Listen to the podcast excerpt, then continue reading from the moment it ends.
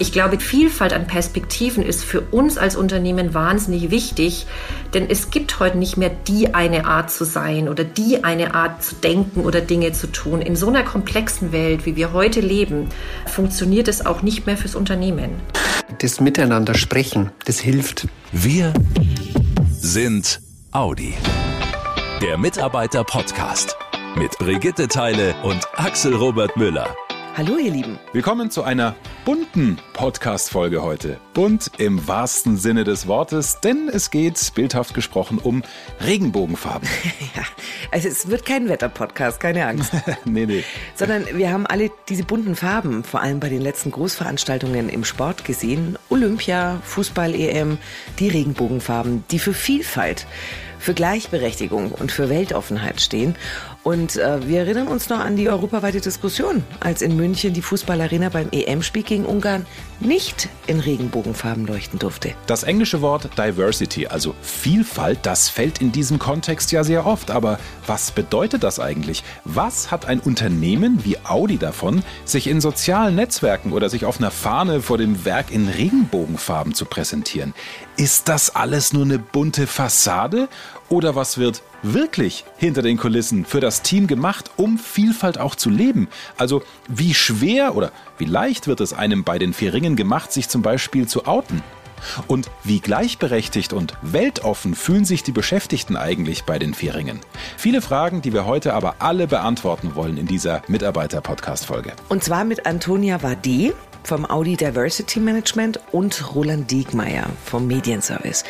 Er gehört zum Kernteam des Queer-Netzwerkes bei Audi. Ich fange jetzt gleich mal ein bisschen provokativ an mit der ersten Frage. Job ist Job und Privat ist Privat. Ja? Den Spruch haben wir alle schon mal gehört, oder? Übersetzt heißt das, solange du deine Arbeit anständig erledigst, ist mir das völlig wurscht, was du privat treibst. Warum ist es trotzdem wichtig, dass in einem Unternehmen wie Audi über unterschiedliche sexuelle Orientierung, über unterschiedliche Kulturen und Herkunft offen und vor allem auch ausgiebig diskutiert wird, Frau Wade. Ja, also ich glaube, diese Trennung, privat ist privat und das komplett abzukoppeln vom Job, das ist manchmal nicht so ganz einfach. Also ich mache einfach mal ein Beispiel. Äh, wir treffen uns montags morgens, das Wochenende ist vorbei und erzählen so ein bisschen, was wir am Wochenende gemacht haben. Dann erzähle ich zum Beispiel, ich war beim Grillen mit meinem Freund oder mit meinem Mann und jemand anderes würde sagen mit meiner Freundin oder mit meiner Frau. Und da fängt es dann halt schon an mit dem Privaten. Ich glaube, kein Mensch macht sich normalerweise darüber Gedanken, dass wir in dem Moment etwas über unsere sexuelle Orientierung mhm. sagen. Ich sage nämlich, ich bin heterosexuell, das sage ich nicht so explizit, aber implizit eben schon. Jetzt machen wir mal die gleiche Situation für einen Menschen, der schwul, lesbisch, bisexuell oder auch trans ist, aber nicht geoutet. Also gibt es nicht offen zu, mhm. dass es so ist für die ist so ein Morgenplausch dann der erste Kraftakt am Montagmorgen. Also man muss ja alles tun, um zu vermeiden, dass das Gegenüber das Geschlecht in der Beziehung erraten kann. Das kostet wahnsinnig viel Energie. Und was dann passiert, ist, dass die Leute dann manchmal sich zurückziehen, also gar nichts erzählen oder aus der Not heraus sprechen die dann über Menschen, die es gar nicht gibt. Ne? Also die erfinden dann irgendwas. Ich empfehle manchmal Leuten, die so sagen, na ja, ich, das ist mir doch zu intim, das will ich doch gar nicht wissen. Versuch mal, eine ganze Woche so zu sprechen, dass niemand aus deinen Gesprächen entnehmen kann, ob du mit einer Frau oder mit einem Mann zusammen bist. Und das kann dann schon ziemlich anstrengend werden. Das kann die Leute sogar krank machen. Und äh, das ist auch das hier mit diesem Queer-Mitarbeitenden-Netzwerk, dass wir hier ganz einfach Präsenz zeigen. Weil äh, das Thema Queer, ich meine, man könnte den Begriff erklären, wo das eigentlich herkommt. Das sind eben Menschen, die eben in ihrer sexuellen Orientierung oder geschlechtlichen Identität nicht der heterosexuellen Norm entsprechen. Und da ist wirklich alles Mögliche dabei. Ja, es ist eben der Querschnitt der Gesellschaft und das findet überall statt, auch im Arbeitsleben. Und das zu zeigen, das ist wichtig. Da wäre es jetzt gerade, was die Sichtbarkeit anbelangt, Frau Wade, wichtig, dass man da auch in die Führungsetage geht. Führungskräfte, die sich outen auf der Management-Ebene. Wie sieht's da aus? Also grundsätzlich würde ich mal sagen, Menschen, die ne, weiter oben jetzt in der Hierarchie stehen, sind natürlich sichtbar. Also die kennen einfach mehr, ne? also den Namen, das, ne, das Gesicht kenne ich. Die können dann natürlich auch, wenn sie sich outen, besonders gut dafür sorgen, dass so ein Thema auch eine breitere Akzeptanz findet. Mitarbeitende, die im Unternehmen sind und selbst queer sind, die wissen jetzt, mein oberster Chef geht da oben ganz völlig locker mit dem Thema um und dann ist es für mich natürlich auch viel leichter, mich zu outen. Jetzt haben wir viel über das Menschliche gesprochen. Was mir noch nicht so ganz klar ist, aus Unternehmenssicht. Audi ist ja ein Wirtschaftsunternehmen. Was hat ein Unternehmen konkret davon, wenn sich Beschäftigte outen und der Arbeitsalltag diverser wird? Was mir klar ist, der Einzelne bündelt mehr Energie, muss es weniger auf andere Dinge verschwenden. Aber was hat ein Unternehmen wie Audi noch davon? Es gibt Studien, die zeigen ungefähr, dass sich etwa ein Drittel der Betroffenen am Arbeitsplatz nicht outet. Also bei bisexuellen und transidenten Menschen ist tatsächlich die Quote noch höher. Mhm, dazu gab es ja letztes Jahr unter anderem äh, eine Studie des Deutschen Instituts für Wirtschaftsforschung und der Uni Bielefeld, die im September 2020 veröffentlicht wurde. Also wir sprechen bei Audi vielleicht von 2000 nicht geouteten Menschen. Und aus Unternehmenssicht sind es tatsächlich Mitarbeitende, die jeden Tag im Unternehmen ein Doppelleben führen. Also wenn ich auch nur einen Bruchteil meiner täglichen Energie darauf verwenden muss, mich nicht zu outen, dann kann ich einfach auch nicht 100% in den Job stecken. Egal wie es mir menschlich, persönlich damit geht, das sind schlicht und ergreifend verlorene Kapazitäten, die wir ja, die Energie, die wir ja woanders brauchen.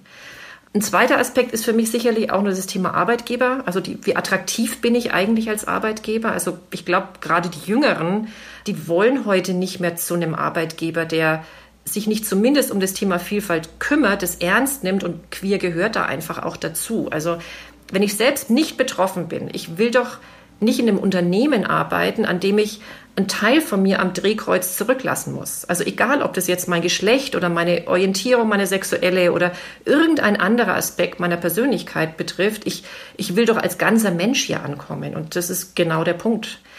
Als dritter Punkt fällt mir noch ein, also ich glaube auch, dass unsere Kundschaft zum Teil queer ist. Also ich glaube, Roland, du bist da ein ganz gutes Beispiel für, oder? ja, ich bin mit meinem Mann seit 1991 unterwegs. Also wir blicken jetzt Ende des Jahres auf 30 Jahre zurück. Und äh, es ist natürlich klar, bei BWL heißen die Dinkies, diese Double Income, No Children. Und das ist klar, da ist natürlich mehr Spielmasse da. Und äh, der Kuchen ist nicht zu klein, wenn man sich das international mal anguckt. Was, was ich jetzt total spannend finde, Herr Degmeier, erstmal herzlichen Glückwunsch für 30 Jahre. Das schaffen heute auch nicht mehr so wahnsinnig viele. Was mir während der Fußball-EM aufgefallen ist, wir hatten ja die Diskussion beim Spiel gegen Ungarn in München, dass die Fußballarena nicht in Regenbogenfarben leuchten durfte. Und dann hatte man plötzlich das Gefühl, jetzt ist alles Regenbogen, ja, alle tragen Regenbogen, Mundschutz und, und plötzlich sind alle völlig in dem Thema drin und auch Unternehmen pinseln sich jetzt mal eben äh, in den sozialen Netzwerken und bei Bannerwerbung ganz schnell mal so hier die Vielfalt mit Regenbogen an. Wie ging es Ihnen da, Herr Dickmeier? Weil Sie sind ja sehr stark in dieses Thema involviert? Äh, freut einen das und man sagt toll? Oder, oh nee, jetzt springen die da alle auf so einen, äh, ja, Gefühlstrend auf, aber wirklich leben wird's keiner. Mit dem äh, Fußball als solches, äh, ich bin sportbegeistert, aber Fußball äh, landet bei mir bei der Liste ganz hinten. okay. Aber ich habe es durch die Medien dann aufgeschnappt, weil letztes Jahr war ja die Allianz Arena auch in Regenbogen beleuchtet. Dieses Jahr war der Kontext ein anderer und plötzlich waren die Kanäle alle voll und äh, alle Medien berichten drüber und dann kommt unser Torhüter und schnallt sich dann noch so eine Binde um den Arm und tatsächlich äh, finde ich, auch das schafft Sichtbarkeit und es ist Thema. Aber wie ist das denn dann bei Audi angenommen worden, als Audi sich auch in Regenbogenfarben gezeigt hat? Wie ist das auch im Unternehmen diskutiert worden? Ich glaube, es ist immer dann gefährlich oder ne, man spricht vom Pinkwashing, wenn man es sozusagen nur dem Schein halber macht, wenn tatsächlich dann auch intern nichts anderes stattfindet. Also wenn man sich es nur zu Werbezwecken ne, das Logo bunt macht. Also dann wird es wirklich gefährlich. Aber ich glaube, was wirklich auch stattfinden muss, ist, dass man es nach innen reinspürt. Also man redet häufig von diesen sogenannten Safe Space, also diesen sicheren Raum, den ich im Unternehmen schaffen muss, damit Menschen eben sich willkommen fühlen, damit sie sich trauen, auch ihre eigene Identität darüber zu sprechen. Und es ist jahrelange Arbeit. Also das ist auch nicht mit einmal getan. Also so, so ein Netzwerkaufbau, wie wir jetzt haben mit Queer at Audi, Das muss über Jahre, über Jahrzehnte hin entwickelt werden. Und da ist man nie fertig damit. Und was ja auch ganz wichtig ist, wenn wir über Diversity sprechen, es geht jetzt hier nicht nur um die sexuelle Orientierung oder geschlechtliche Identität von Mitarbeitenden, sondern Audi hat ja mehrere Bereiche, in denen die Vielfalt im Team gelebt wird. Das haben wir am Anfang auch schon angesprochen.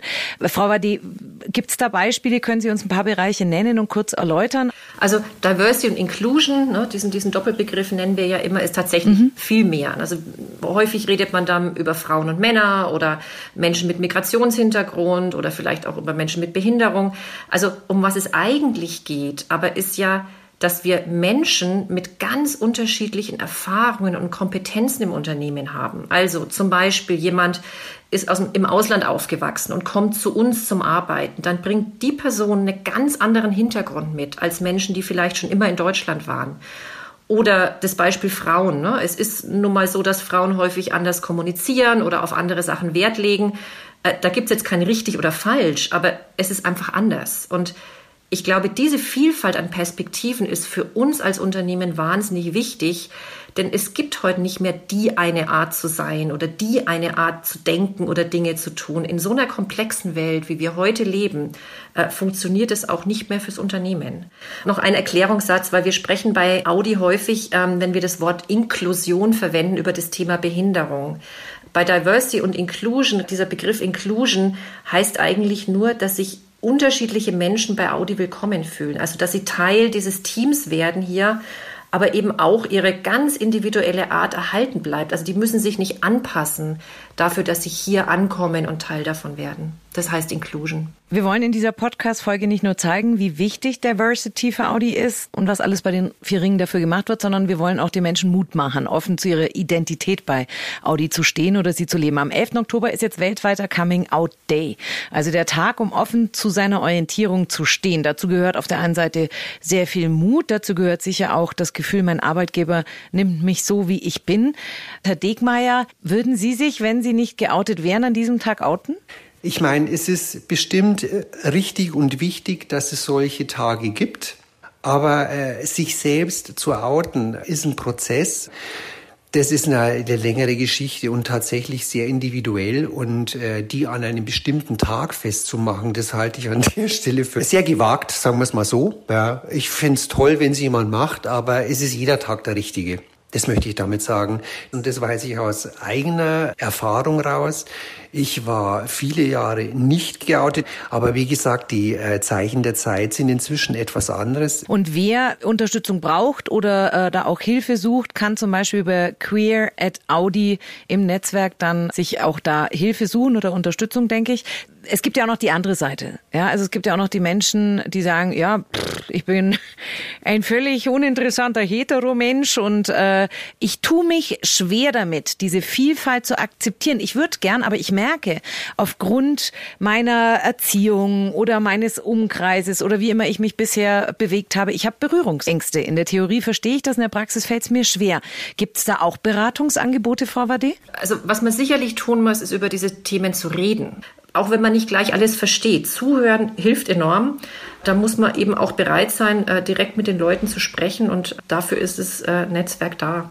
Und an wen kann man sich ganz konkret wenden, wenn man das jetzt hört und sagt, äh, ich bin gerade auf dem Weg, wie Herr Dickmeyer sagte, das ist jetzt nicht festgemacht an einem Tag, sondern ich muss für mich erstmal den Weg finden. Ich möchte zu dem stehen, wer ich bin. An wen kann ich mich da wenden? Also wir haben eine eigene Community im Audi Intranet, das heißt eine Teams-Community. Da sind Ansprechpersonen aus dem Kernteam mit drauf. Also da weiß ich auch, ne, ich bin bei Leuten, die sich mit den Themen auskennen. Also das findet auch sehr vertraulich statt. Es wird auch nicht sofort in ein Kernteam reingetragen. Ne. Das findet erstmal bilateral statt. Und an uns ans Diversity Management kann man sich natürlich auch wenden. Was man noch dazu sagen muss, also man erreicht uns, also die Community Queered Audi auch über Facebook, über Insta und eben übers Intranet. Äh, da kann man einfach eine Mail hinschreiben, da gibt es ein Postfach dazu, das ist natürlich auch vertraulich und wie gesagt, Präsenz dann eben auch digital muss da sein, um eben Erreichbarkeit bieten zu können. Absolut, ja. Und wenn wir das Gespräch mit Antonia Wade vom Audi Diversity Management und Roland Degmeier vom Queer Netzwerk jetzt nochmal zusammenfassen, dann bleibt unterm Strich, Vielfalt ist für Audi in dreifacher Hinsicht wichtig. Erstens für diejenigen, die queer sind und das offen leben können. Denn jede Heimlichtuerei, die kostet Kraft und damit Energie, die im Arbeitsalltag flöten geht. Zweitens, für diejenigen, die noch Berührungsängste haben. Die können durch die vielen Info- und Gesprächsangebote bei Audi lernen, mit diesem Thema besser umzugehen. Das hilft ihnen auch im Alltag, denn diese Vielfalt wird ja auch da immer stärker gelebt.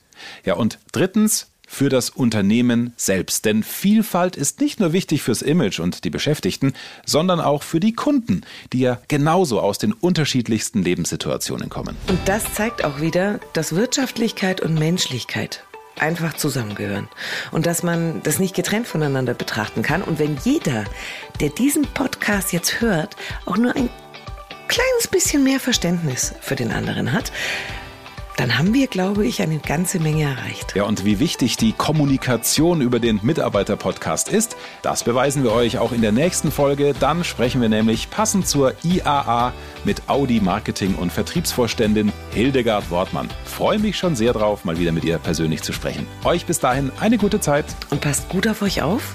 Macht's gut, ihr Lieben. Schnell informiert, an jedem Ort, zu jeder Zeit. Nehmt uns mit, egal wann, egal wie, egal wohin. Der Mitarbeiter-Podcast.